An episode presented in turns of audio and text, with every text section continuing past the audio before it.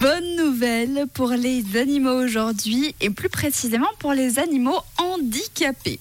On part chez nos voisins français, chez Stéphanie qui a un refuge justement pour animaux handicapés. Alors Stéphanie, elle a toujours eu un petit peu cette euh, attirance pour les animaux parce que sa maman, à l'époque, elle s'occupait euh, d'animaux malades et maltraités, elle les recueillait chez elle.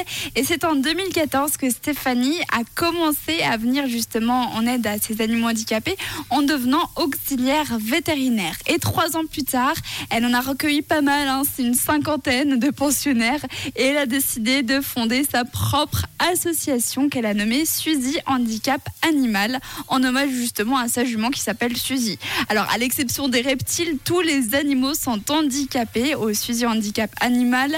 Il y a des chiens, des chats, des lapins, des chevaux, des cochons d'Inde, des chèvres et aussi plein d'animaux de la ferme. Par exemple, il y a une petite chèvre trop mignonne qui a perdu ses pattes arrière et qui est maintenant sur roulette et on peut la voir gambader dans les champs comme si de rien. Alors toutes ces bêtes, elles vivent évidemment en liberté la journée dans 10 hectares de terrain. Et si vous voulez aller voir leurs petites tronches trop mignonnes, vous pouvez aller sur le site justement Suizy Handicap Animal et vous pouvez également faire un don si vous le désirez car ce refuge fonctionne grâce aux dons.